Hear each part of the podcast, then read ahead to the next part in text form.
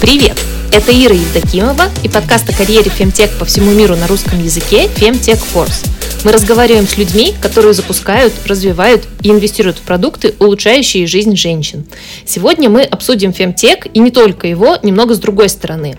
Мы поговорим о том, как чувствуют себя женщины-основательницы стартапов на почти полностью мужском венчурном рынке. Более 70% фемтек-компаний имеют по крайней мере одну женщину-основательницу по сравнению с 20% стартапов другого профиля. Компании, в которых основательницами являются только женщины, получают меньше 2% венчурного капитала в США. Согласитесь, что это маловато. Чтобы разобраться, почему так получается и как это можно исправить, я пригласила Женю Хасис, фем-фандрейзера на Ближнем Востоке и основательницу сообщества женщин в венчуре Беркана VC. Жень, привет! Приветик! Давай ты сама немного расскажешь о себе и о своем бэкграунде. Э, интересно, чем ты занималась раньше, чем ты занимаешься сейчас и почему? Начнем с того, что я на самом деле меняла э, разные карьеры э, в течение жизни. Мне 36 лет, но я уже была ученым, я уже была танцором, я уже была тег-интерпренером, и вот сейчас я фандрейзер. То есть можно сказать, что я строю свою четвертую карьеру уже в жизни. Почему я пришла в тег? Потому что мне вообще в целом очень понравилась э, история, идея о том, что э, дать ценность миру бизнеса и ценность миру ученых, э, которым я раньше принадлежала. Э, я делала свою кандидатскую диссертацию по биохимии, получала свои 500 долларов в месяц, ездила по разным конференциям, и это была единственная моя возможность путешествовать. Я хотела путешествовать больше и увидеть весь мир, и поэтому я подумала, что я хочу объединять ученых-предпринимателей, чтобы эти две аудитории друг друга взаимно обогащали. Стала строить бизнес и делала хакатоны. Это была моя первая компания, а, Потом она в какой-то момент переросла в рекрутинговый бизнес.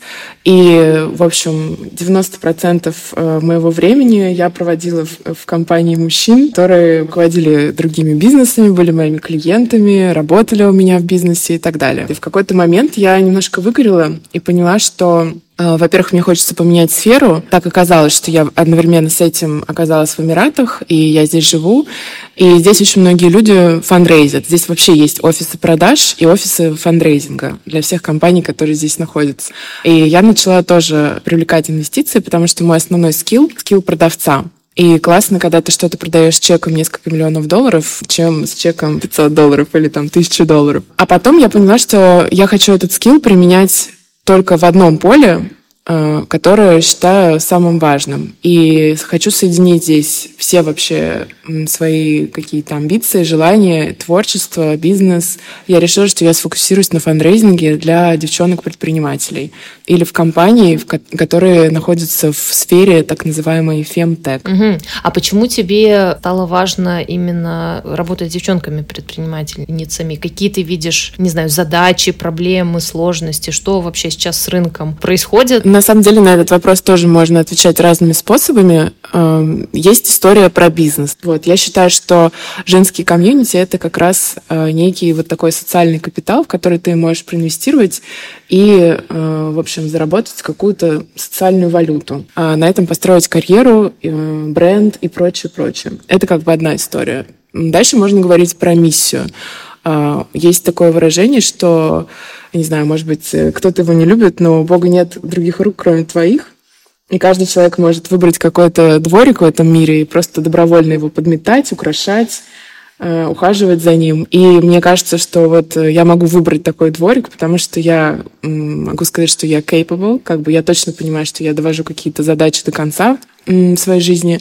У меня хватит энергии, сил, знаний, и мне просто интересно работать с женщинами. Э, Все равно хочется подробностей, почему именно этот дворик? Что там сейчас происходит? Ну, давай так. Вот на Ближнем Востоке, да, я здесь живу уже два года.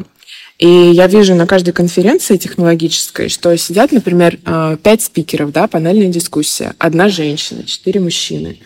А женщина там оказалась, потому что там должна быть хотя бы одна женщина. И эта женщина, она просто настолько вообще лучше и грамотнее, и у нее настолько м, круче знания, чем вот у тех мужчин, которые сидят рядом. Ты понимаешь, что у нее hands-on experience, что она, например, а, chief data scientist э, крутой компании, и на самом деле на ней все держится, весь продукт. И рядом сидят мужчины, которые как бы в целом у них там крутой бренд, может быть, они SEO каких-то компаний, но их знания вот в предметной области, например, если мы говорим про machine learning, они очень shallow. Почему бы не сделать так, чтобы вот таких женщин на сцене было больше? Представим, например, мир, в котором четыре женщины и один мужчина на сцене. Мне нравится. Мне кажется, что это будет интересно. Я уверена, что на такой конференции будет 10 раз больше людей. Ты уже начала, насколько я понимаю, работать с женщинами-основательницами. Какие ты видишь барьеры? Мне кажется, что на самом деле самый большой барьер — это наша психология. Такой наглядный пример, вот если, например, есть какая-то узкая дорожка, вот мужчина и женщина сталкиваются на этой дорожке и начинают делать шаг вправо, шаг влево, да, не понимая, кто в какую сторону пройдет. В итоге в какой-то момент женщина растеряется и посмотрит на него, а он сделает резкий шаг и пройдет вперед. Ровно вот э, точно так же женщины ведут себя абсолютно всех ситуациях касаемо работы. Например, э, мы делаем сделку, и начинается ситуация, когда ты не понимаешь, что тебе нужно сделать. Тебе нужно, в общем, отработать возражение, или ты уже продала, тебе уже нужно отправить счет, или все-таки тебе нужно где-то попушить и понять, что так, вот, ну, как бы я сделала все, что могла, и я хочу, чтобы сегодня мои услуги были оплачены. И женщинам вот немножко не хватает вот этой наглости, что ли, или напористости, которой очень много у мужчин. А, точно так же мы ведем себя, когда мы привлекаем инвестиции. Очень многие ситуации, в которых женщины проявляют э, большое количество сомнений, а мужчины в этот момент э, в наглую прорываются вперед. Интересно, интересно, почему мир так устроен, что женщины сомневаются, а мужчины рвутся вперед? Я просто вижу, что это так. Женщины именно работают над, над своими какими-то историями self-doubt, а мужчины работают над какими-то другими вещами. И я считаю, что на самом деле вот таких женщин, которые super decisive, их достаточно мало. Я себя отношу к таким. Это тоже получилось там из-за каких-то определенных обстоятельств. Возможно, те женщины, там, которых воспитывал папа, они сейчас как бы точно скажут, что да, это так и есть. А особенно те женщины, в которых папа очень хотел мальчика. Вот, и воспитывал девочку как мальчика.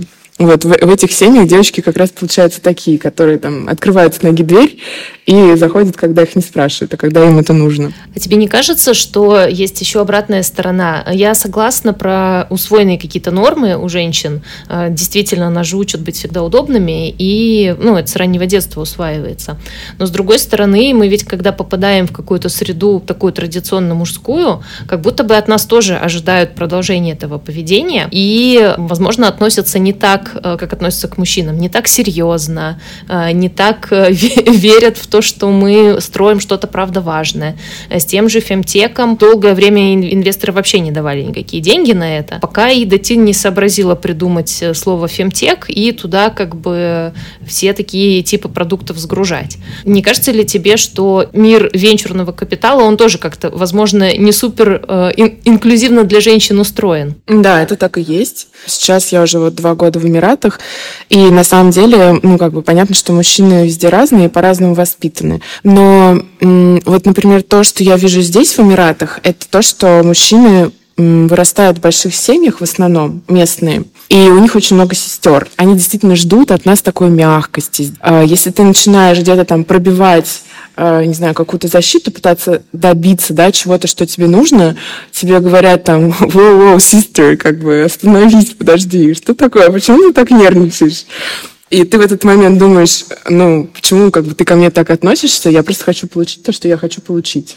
А, то, что касается венчура, я училась в американском акселераторе по привлечению инвестиций в фонды. И автор этого курса, Адео Ресси, он говорит, что венчурная индустрия — это самая broken industry как бы из всех вообще возможных индустрий в мире.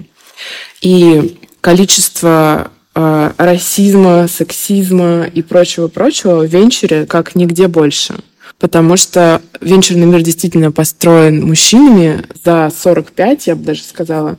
Это в основном люди, которые построили свои компании, уже, например, сделали экзиты и дальше продолжают инвестировать свои деньги в высокорисковой э, индустрии. И, собственно, все, что сейчас э, происходит в венчуре, и те люди, которые пытаются поменять эту индустрию, это как раз то, чтобы, во-первых, пустить женщин за стол переговоров. Начнем с этого.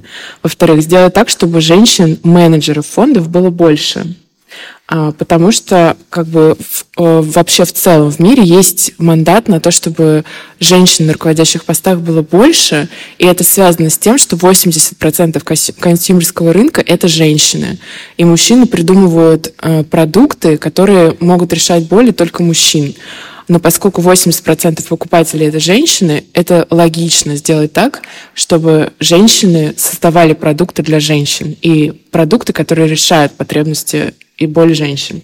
Буквально вчера я читала в социальных э, сетях э, разгоревшийся скандал. В журнале про сексуальное и репродуктивное здоровье опубликовали результаты исследований, где сравнивали разные менструальные продукты и то, как они впитывают. А, и вот э, в этом исследовании впервые применили, ну там какие-то просроченные эритроциты, в отличие от того, что было до этого. То есть до этого эти продукты тестировались водой или физиологическим раствором, а, что, как мы понимаем, по своим свойствам э, не очень похоже на менструальную кровь. Я э, доподлинно не знаю, но мне кажется, что вот э, как бы в основе этого решения использовать воду и ничего не менять вряд ли могли стоять женщины, потому что любой человек, э, который хоть раз в жизни имел э, менструацию, понимает различие между водой и кровью.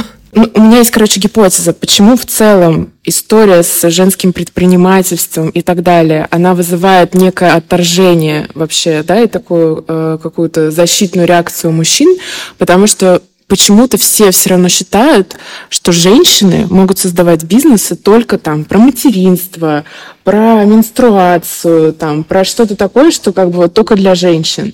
Но на самом деле э, вот условно говоря, там раз, э, высота стола, да, там в комнате, она э, как бы настроена на средний рост обычного европейского мужчины, да, или, то есть какие-то базовые вещи, или там, например, ручка на двери, она тоже устроена, она стоит на высоте, а, которая как бы вот находится на уровне руки среднего европейского мужчины, ну и прочее. То есть очень многие базовые вещи, которые вообще не относятся к материнству или там к менструации или к женскому здоровью вообще в целом, они как раз э, настроены именно вот на average size, э, weight и так далее мужчины. В общем, э, поэтому мир в целом должен поменяться под то, чтобы быть удобным, в том числе и для женщин.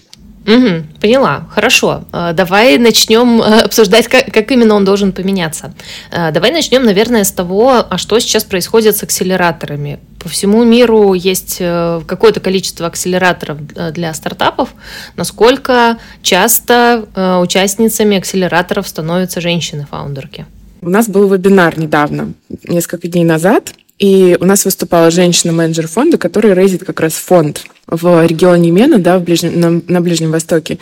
И она рассказывала, что привлечь инвестиции в фонд женщина может все равно только в какую-то тему, которой мужчины понимают, что они как бы, ну, ну, типа не разбираются. Вот она привлекает инвестиции в фонд по здравоохранению. Вот мужчины считают, что окей, там, ну ладно, но здесь вот женщины как бы окей, ладно, мы уступим им.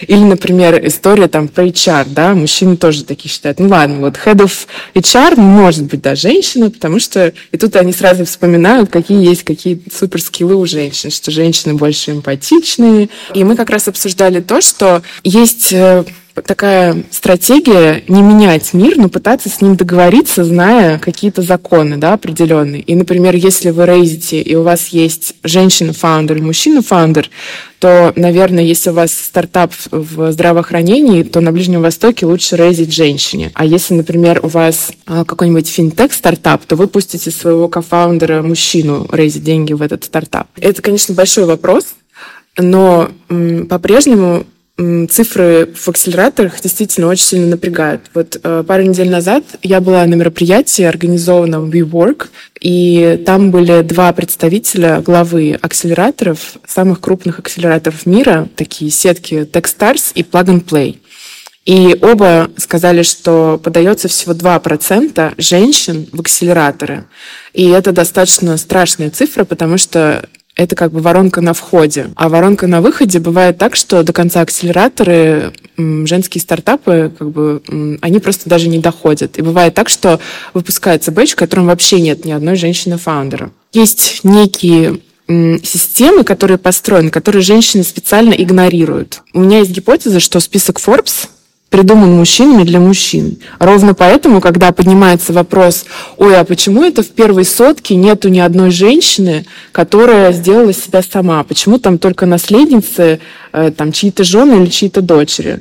Потому что, скорее всего, это линейка, которую изобрели мужчины для мужчин. И женщинам неинтересно просто играть в эту историю. Потому что я в какой-то момент э, была в Саудовской Аравии, где мы знаем, да, что есть такая достаточно серьезная стигма вообще на женское лидерство и прочее. А, я была на конференции Forbes Woman, где были одни женщины. Ну, то есть там, может быть, 5% было мужчин. И там была принцесса э, Саудовской Аравии, одна из принцесс. Я после ее выступления подошла и спросила, может ли такое быть, что Э, кто-то построит фонд, инвестирующий в женщин-предпринимателей, достаточно ли стартапов в регионе для того, чтобы был такой фонд. И я спросила, есть ли, скажем, вот 3000 стартапов, которые руководят женщины в Саудовской Аравии? Она сказала, да, есть. Удивительно. И я была очень удивлена.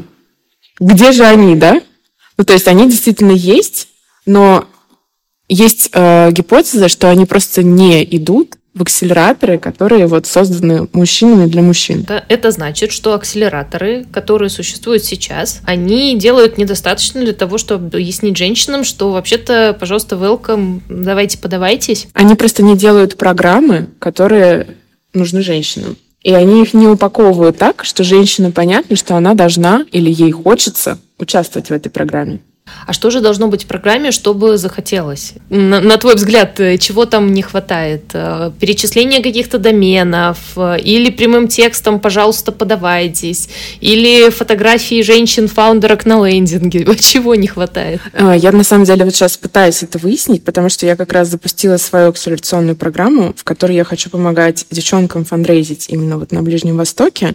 И я сейчас работаю как раз с женской предпринимательской тусовкой и пытаюсь понять, а что конкретно хотят женщины вот в этих акселераторах, что им важно. Понятно, что нам тоже важно сделать сделки, нам тоже важно привлекать инвестиции, но я вижу, что нам на самом деле намного более важно сначала упаковать продукт и понять, что это действительно то, чем я вот готова гордиться и идти его предлагать. А мужчины делают наоборот. Они скорее сначала продают, а потом создают.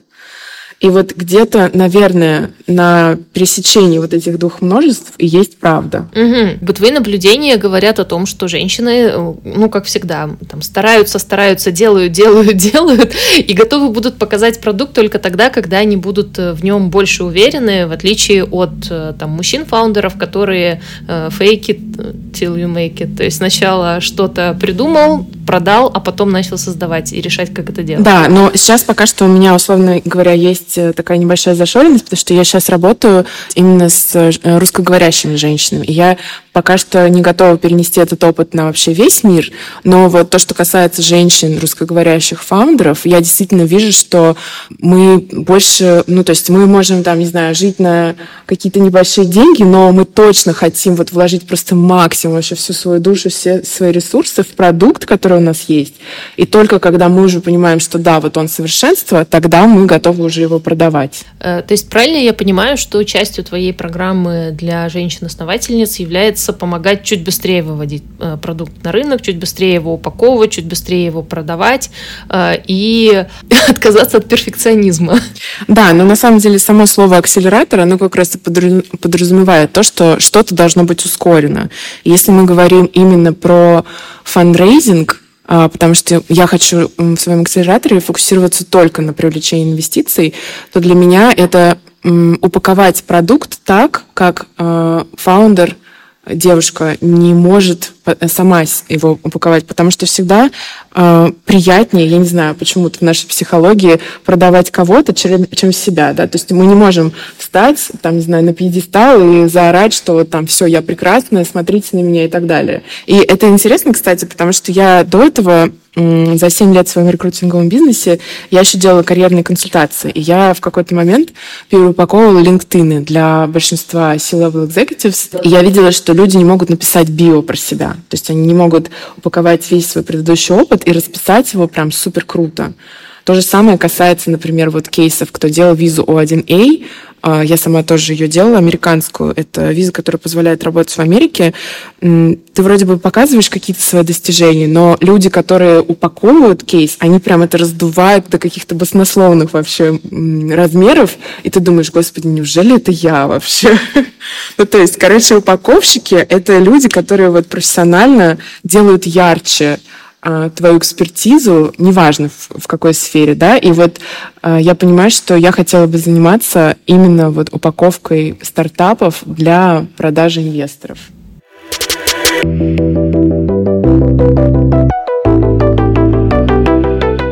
А есть же еще другая категория э, женщин, с которой ты работаешь, это женщины-инвесторы. Расскажи, пожалуйста, про них. Насколько их вообще много?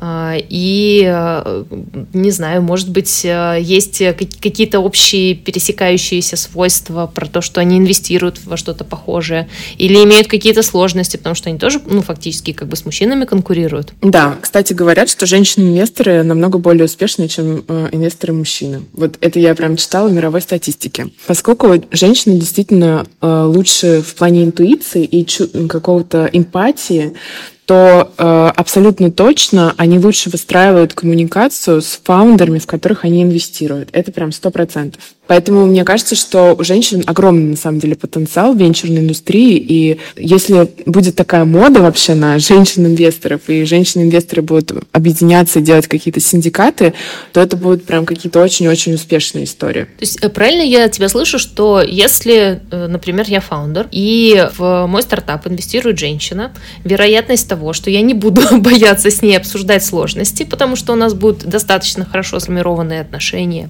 и там, не знаю, получать какой-то фидбэк, а, она выше, чем если я буду получать деньги от мужчины-инвестора. Ну, мне кажется, что да, это так и есть. Очень классно, что ты это подсветила. Я почему-то про это не думала, но действительно, ведь успех стартапа в том числе зависит от того, насколько хорошо фаундер выстроил отношения с инвестором, а инвестор с фаундером. Да, потому что это всегда про партнерство. И нам кажется, что все дело там в деньгах. А, если мы говорим действительно про успешные стартапы, у них есть конкуренция вообще за фонды. То есть это не то, что там стартапы стоят да, с протянутой рукой. Наоборот, они там отбиваются от инвесторов. И мне просто кажется, что женщина вот в этой ситуации, она действительно выиграет свою позицию и займет, э, в общем, э, купит акции по лучшей цене.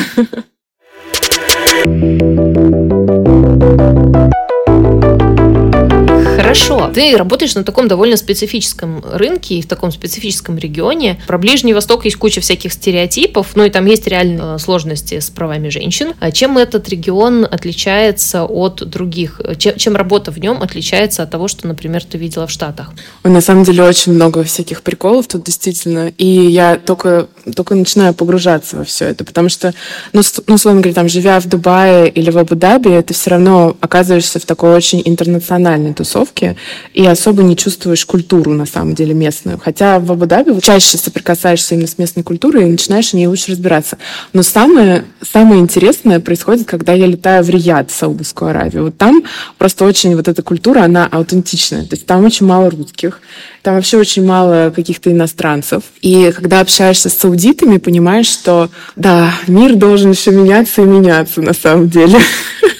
Начиная с того, что ты приезжаешь, и там до сих пор есть религиозная полиция, которая может тебя штрафовать за открытые плечи, локти, коленки и так далее. Это как бы вообще не допускается. Во-вторых, а, действительно, это ну, совершенно недавно произошло, что женщины вообще пустили за руль машины. И у меня есть один друг саудит, он говорит, я вот учился в Великобритании, и я понимаю, что я очень люблю свою культуру, я очень люблю свою религию и так далее. Но когда меня начинают спрашивать про то, что женщина должна тратить 25% своего дохода на водителя, мне становится так стыдно, я не могу объяснить, почему это так. Какой фандрейзинг сейчас на Ближнем Востоке? Насколько тебе легко э, вообще в целом встречаться с инвесторами, которые из той культуры? Или у тебя целевая аудитория инвесторы из каких-то других культур? Нет, понятно, что рейзить нужно у тех людей, которые поставили свои фонды на ту землю, на которой я работаю. А моя задача, на самом деле, короткая, как фандрейзера. Э, я всегда отвечаю на этот вопрос таким образом. Я лид-магнит, то есть я яркая, и это единственная моя функция — быть умной и быть яркой. Вот. И э, моя задача познакомиться как можно больше инвесторов, показать им, что я действительно могу оценить стартапы, и дальше имея большой круг вот этих как раз инвесторов, знакомых, я могу делать интро с любым, лю, э, любым стартапом, с которыми я работаю. Чем больше как бы я э, яркая, чем больше я привлекаю внимание или там триггерю кого-то, тем это лучше играет на мои результаты, на мои конверсии. Вот. А задача любого фандрейзера на самом деле это сделать звонок фаундеру, с которым он работает. Вот. И после того, как происходит этот матч, стартап все равно продает всегда фаундер. То есть я являюсь таким фильтром для того, чтобы привести большое количество инвесторов к фаундеру, с которым я работаю. А у тебя есть э, критерий выбора стартапов, с которыми ты сотрудничаешь? Пока что, на самом деле, этот выбор э, и фильтр, он сильно плавает, потому что я достаточно недолго в этой индустрии, да, то есть я год э, в этой индустрии, и несмотря на то, что у меня есть разные фонды здесь, я пытаюсь вообще понять, чем бы я хотела дальше заниматься, скажем, если бы я была инвестором уже сама. И вот мне кажется, что я сейчас как раз прихожу к этой истории. У меня тоже появились вот такие вот э, несколько вот этих моих фокусов. Самый э, такой четкий, да, сформулированный фокус — это фемтек, сто процентов. И я сама уже начала инвестировать свои деньги именно в этот. Но, например, э, sustainability или green tech и tech — это тоже является частью моего интереса. И я хотела бы сама помогать таким стартапам тоже привлекать деньги и работать э, с такими фондами. Тем более, что в регионе, в котором я живу, есть повестка как раз на э, эти индустрии. И большинство фондов, э, чьи деньги здесь есть, вот на этой земле, они как раз в эти, в эти индустрии инвестируют. То есть на Ближнем Востоке инвестируют в фемтек? А, я не слышала, на самом деле, ни одного фонда, который прям сфокусирован на, э, на этом. И, возможно, это и хорошо, потому что мой фонд будет первым в этой индустрии здесь, на этой земле. Но я, на самом деле, не против, если кто-то еще тоже это будет делать, потому что чем нас больше, тем лучше. Опять же, да, например, есть фонды, которые инвестируют в healthcare. И есть стартапы, женские стартапы, которые, например, развиваются в этой индустрии. Э, обучаясь в этом американском акселераторе э, в VC Lab by Founder Institute, я встретила двух женщин, которые делают женские фонды. Они прям фокусируются на Woman Tech, они так называют. И одна из них, она живет в Омане. Поэтому я думаю, что вот они будут на самом деле появляться больше и больше. И слава богу, что вообще в целом мир увидел, что есть целая огромная часть рынка, которая не охвачена, и здорово, что в, в нее сейчас начинают идти деньги. А скажи, пожалуйста, как относятся к русскоязычным фаундерам на Ближнем Востоке? А, я знаю, что туда многие переехали. Интересно знать, почему и насколько хорошо идут там дела. Ну, здесь вообще нет никакого русского хейта, даже наоборот, это же дружественная страна а, ну, если мы говорим про Саудовскую Аравию или про Эмираты. У меня была такая немножко смешная история. Как вообще относится к русским деньгам, если я переформулирую эту историю? Я знакомила саудовского э, фаундера с русскими инвесторами. И когда они пришли на звонок, они, зная, что, условно говоря, там Европа, Штаты сейчас вообще крутят носом на тему русских денег, они его спрашивают, а почему вообще тебя заинтересовали русские деньги? И он, ему, он им отвечает, ну это же иностранные деньги, это значит, что я выхожу на международный рынок. Да, то есть э, как бы вот в Сауде и в Эмиратах русские считаются очень умными, очень богатыми, поэтому все хотят с ними дружить. Ну, то есть правильно я понимаю, что там можно сейчас найти не только русскоязычных фаундеров, но и русскоязычных инвесторов? Да, на самом деле очень многие инвесторы сейчас перевозят свои фонды сюда, в Абу-Даби и, и как бы инвестируют деньги. Есть очень много русских, кто русскоязычных, да, которые инвестируют э, деньги в недвижимость и в Саудовской Аравии, и в Эмиратах. Здесь э, очень хорошие условия по налогам, вот, поэтому, да, тут и как бы русские фаундеры, очень много русских фаундеров. Был момент, когда вот я сидела в Виворке как раз на мероприятии, и было достаточно много людей, и я просто вид- слышала по акценту, что вопросы задавали только русскоязычные. И просто я поняла, что 70% аудитории, наверное, где-то была русскоязычная из стран СНГ. А какое соотношение, ну так, примерно ты видишь э, фаундеров русскоязычных э, женщин и мужчин э, сейчас в, на Ближнем Востоке? Все равно в, в тег-комьюнити, да, женщин всегда меньше. Ну, меньше это сколько? 10%, 20, 30, 40? Ну, это точно не 20 и не 30, скорее где-то около 10. И я знаю, что многие комьюнити сейчас пытаются выровнять цифру, как они говорят, выровнять до, до 25%. Это KPI. Но опять же, например, э, когда мы обсуждали это вот с руководителями Techstars и Plug and Play, они говорили, что мы же не можем делать так, что брать какие-то слабые стартапы, но потому что ими руководят женщины. Ровно поэтому и получается 2%.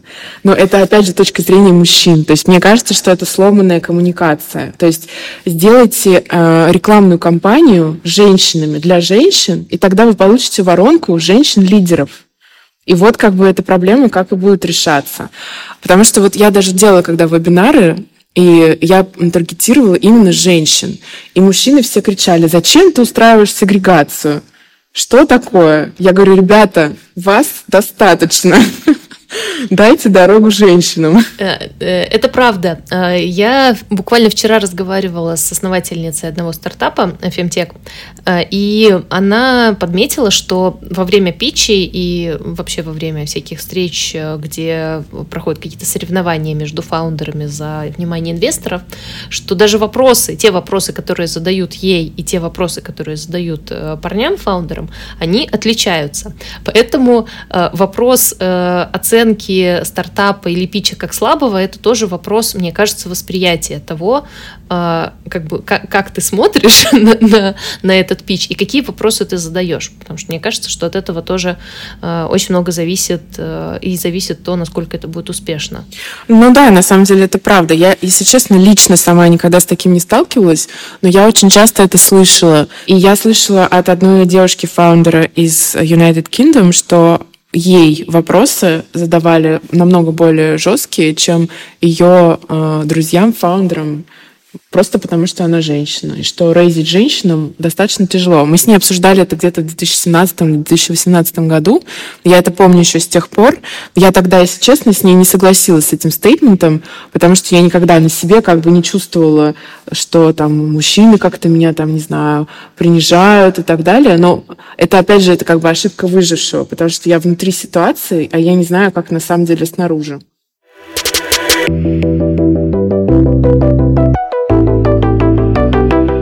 Можешь немножко рассказать о своем сообществе, из кого оно сейчас состоит, и, может быть, на кого ты еще хотела бы привлечь? Да, в общем, э, сейчас э, офферов для женщин-фаундеров два. Для тех, кто хочет привлечь первый раунд инвестиций в свой первый стартап, офер звучит так, что я помогаю с упаковкой, коммуникационной стратегией инвестиционной стратегии, да, потому что это тоже важно. Ты хочешь, например, привлечь 500 тысяч долларов от одного инвестора, или ты хочешь от трех инвесторов, или ты хочешь от фонда инвестора, или ты хочешь 200 сейчас, 300 потом по лучшей оценке.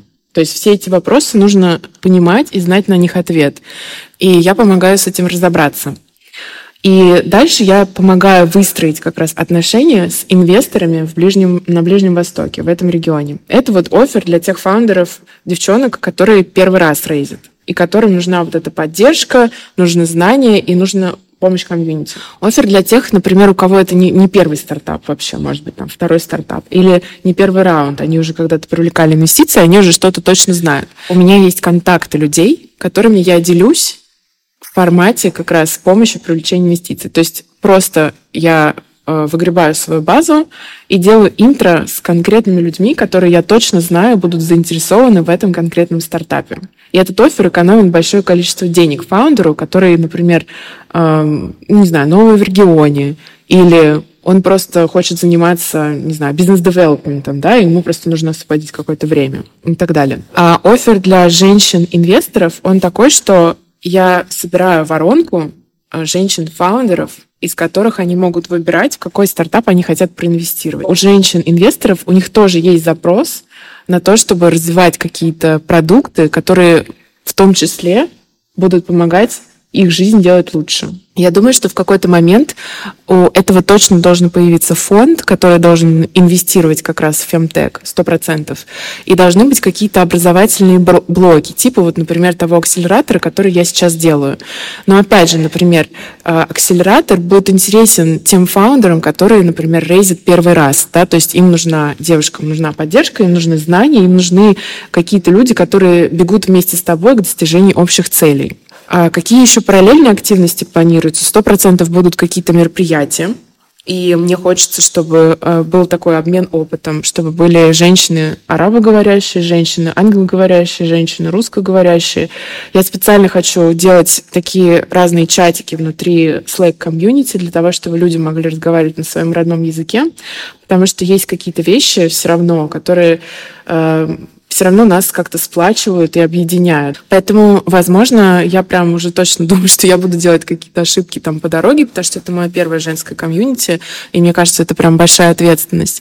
Но я прям супер открыта вообще к тому, что учиться и черпать какую-то экспертизу тех людей, которые готовы ею поделиться, и организую разные звонки с людьми, у которых успешно все это получалось, и очень надеюсь, что у меня тоже это все получится успешно. Я думаю, что получится получится, если ты будешь этим заниматься, конечно. Я не, не до конца поняла. А можешь объяснить, правильно ли я понимаю, что у тебя отдельно будет существовать акселератор для тех, кто вообще первый раз э, всем этим делом занимается, и отдельно будет комьюнити, где, скорее всего, могут быть женщины уже там на каких-то более продвинутых стадиях фандрейзинга, да-да-да, то есть э, я сначала думала, что это какая-то одна группа, да, женщины-фаундеры, несмотря на то, что я понимаю, что стадии бывают разные. Но, углубляясь в эту историю, я поняла, что запросы бывают разные. То есть вот даже, например, ко мне на фандрейзинг приходят сейчас разные э, люди с разным запросом. То есть запрос, например, номер один, э, он звучит так. У меня все есть, у меня упакован стартап, у меня есть команда, у меня есть продукт, у меня есть продажи, у меня, например, даже есть юрлицо в Ближнем Востоке, мне нужны контакты. То есть у человека какой запрос? А, запрос на то, чтобы купить время, по сути. Познакомь меня с теми инвесторами, которые ты точно знаешь мне подойдут. И с такими а, запросами, условно говоря, за три месяца можно закрыть раунд вообще изи. Запрос другой, который я слышу, и чаще всего, он такой, что человек, например, не знает. У него, например, еще нету продукт маркет фита, да, или есть вообще супер ранние стадии, у которых там презентации даже нет. Или, например, есть презентация, они уже с ними обошли, с этими презентациями полрынка, уже, можно сказать, испортили всю воронку, все отношения с инвесторами и хотят заново. Вот, и с ними заново выстраиваешь э, то, как должен выглядеть их продукт, как они вообще его презентуют, как они его пичат, какие должны быть письма, в сторону этих инвесторов, через какие каналы коммуникации это должно все происходить и прочее.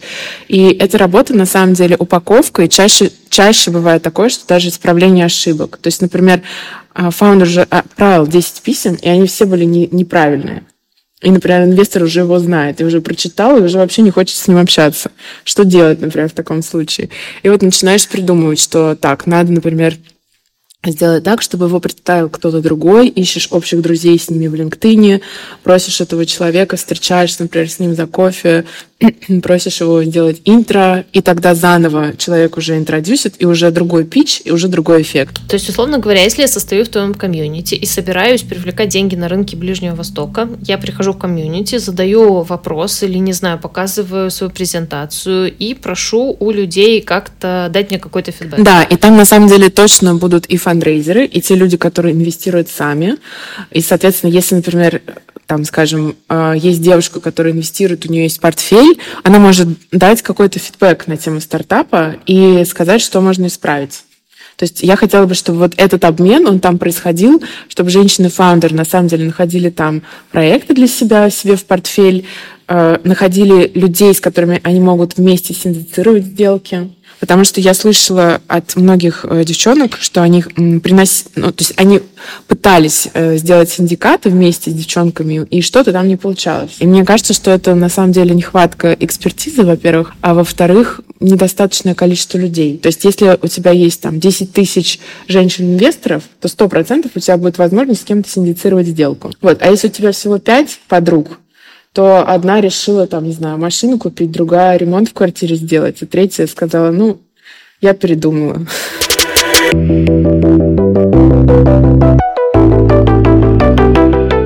Меня есть э, традиционно напоследок два вопроса, которые я задаю всем своим гостям и гостям. А как ты считаешь, каких продуктов сейчас не хватает для женщин? Ты можешь отвечать про какой-то кон- консюмерский рынок, ты можешь говорить только про женщин-предпринимательниц, про женщин-фаундерок, про женщин-инвесторок. А, в общем, я тебя здесь никак не ограничиваю. Так, я, я буду говорить про себя, да? Не хватает продуктов, мне не хватает сервиса, который вот будет отвечать моим каким-то стандартам. Я могу вот рассказать, например, про этот пример со шторами. Это не технологический пример, но когда тебе продает, например, мужчина комплект с бельем, да, и там, например, нет пододеяльника, а вместо пододеяльника себе подсовывают еще одну простыню. Или, например, тебе продают шторы и говорят, что там волнистая штора и просто сборная, да, там на, на нитке это одно и то же, и ты понимаешь, что нет, и тебя это бесит просто откровенно. Почему ты вообще должна тратить на это время, чтобы объяснять такие банальные вещи, да? Это же очевидно. Вот. То есть вот мне не хватает вот каких-то таких вещей. И мне кажется, что если в команду, э, не знаю, в любую команду э, людей, которые предоставляют какие-то услуги или упаковывают услуги, будут зашиты месседжи, которые будут понятны женщинам и которые будут отвечать нашим потребностям, нашим завышенным потребностям, да, в кавычках, то мне просто будет удобнее пользоваться этими услугами и их, покупать, и они не будут вызывать какого-то внутреннего отторжения и раздражения. Это как бы номер один. Вторая история. Мы привыкли, что, вот, например, образовательная школа, она устроена вот таким образом. Ты ходишь в первый класс, там сидишь за партой, у тебя есть вот такое-то э, стандартное количество уроков и так далее. И все вот эти там школы Монтессори там или еще что-то, да, которые пытаются сделать как-то по-другому, а, там, условно говоря, советский мозг воспринимает, что, блин, ну, типа, зачем а, э, изобретать велосипед, да? А на самом деле, если кто-то возьмет и поймет, как вообще устроен женский мозг, как мы обучаемся. Я, например, могу сказать вообще там без абсолютного какого-то стыда, что я не люблю читать книжки. Я плохо воспринимаю такую информацию. Возможно, это потому, что у меня там зрение плюс 5, да, я читаю в очках. А возможно, просто потому, что мне больше нравится воспринимать подкасты и видео. И вот если бы я могла учиться в таком формате, то как бы для меня это было бы удобно. Я не знаю, специфическая черта это для женщины, да, или это просто как бы мой какой-то баг или фича. Вот. Но я уверена, что вот такие вещи, какие-то, их можно собрать, понять, что более специфическое именно для женщины в их восприятии, в их образовании, и сделать продукт, нацеленный на это. И это позволит, не знаю, там, язык быстрее выучить, например, арабский, да. Короче, хочется каких-то продуктов, которые вот больше понимают физиологию, восприятие, э, не знаю, там какие-то специфики в обучении, э, в развитии и в упаковке, да, в которой вот мы нуждаемся. То есть, может быть, я так ответила очень широко на этот вопрос, очень неконкретно, но мне кажется, что это, что дьявол именно в деталях. Очень поддерживаю. Мне кажется, что действительно любые продукты и сервисы, чем больше, более они персонализированные, а не какие-то универсальные, тем больше шансов того, что удовлетворенность от их использования будет выше. Хорошо. А второй, последний вопрос. А второй, последний вопрос такой. А, мы говорили о том, что тебе интересен фемтек. Я на самом деле супер э, от, от этого счастлива. А, будет с кем периодически сверяться, спрашивать, э, как дела и что там происходит. Как ты считаешь, знаешь, какие технологии, возможно, из других индустрий можно было бы прям завтра или сегодня, или еще вчера принести в фемтек, чего там не хватает? Давай так, если мы считаем коммуникационную стратегию технологией, это же технология, это не технология как тег, да, типа там железо или софт и так далее. Но мне кажется, что вот технологии упаковки и коммуникации, вот если это будет перенесено в фемтек, в индустрии вообще, то мне кажется, что здесь будет самый большой дисрап. Вот я даже могу привести пример. Я проинвестировала пока что в один стартап. Это стартап, который помогает underrepresented communities находить работу. И под underrepresented мы в том числе считаем женщин, а, ну и другие underrepresented communities. Уже существует LinkedIn, правильно? Уже существует какой-нибудь hire.com, огромная компания. Я не знаю, там тоже headhunter.ru и так далее. Но вот нету комьюнити, которое так быстро растет, а у них уже там полгода и уже миллион пользователей, которая внутри настроила технологию коммуникации с помощью, кстати, технологии искусственного интеллекта тоже в том числе. И так совпало, что и там и чат GPT, понятно, да, что вот сейчас он как бы бумит. И все его используют. Это как бы один из примеров того, как технология коммуникации новая и какая-то там современная технология искусственного интеллекта, она помогла сделать дисрапт именно вот в фемтехе. Очень круто. Я теперь надеюсь, что ты меня тоже познакомишь с этим стартапом. Возможно, мы э, пообщаемся во время подкаста и узнаем подробнее, как именно это все удается сделать. Хорошо. Спасибо большое, Женя. Мне кажется, что мы обсудили очень много и поняли и про сложности женщин-предпринимательниц и женщин-фаундерок, и про то, как устроен рынок сейчас, э, и про э, те акселераторы, в которые почему-то женщины не идут. Я искренне надеюсь, что ты и другие и ты, и другие люди по всему миру будут создавать как можно больше акселераторов, которые заточены под потребности женщин-фаундерок и отвеч отвечают этим потребностям и помогают привлекать инвестиции. Э, ну и, конечно, я надеюсь на то, что женщин-инвесторок тоже станет больше. А, как будто бы это взаимо взаимосвязанные вещи. Спасибо тебе огромное и э, желаю удачи с развитием твоих продуктов и проектов э, и комьюнити. Я надеюсь, что э, эти сообщества сгенерят и мне тоже еще новых гостей. Да, спасибо большое, что пригласила.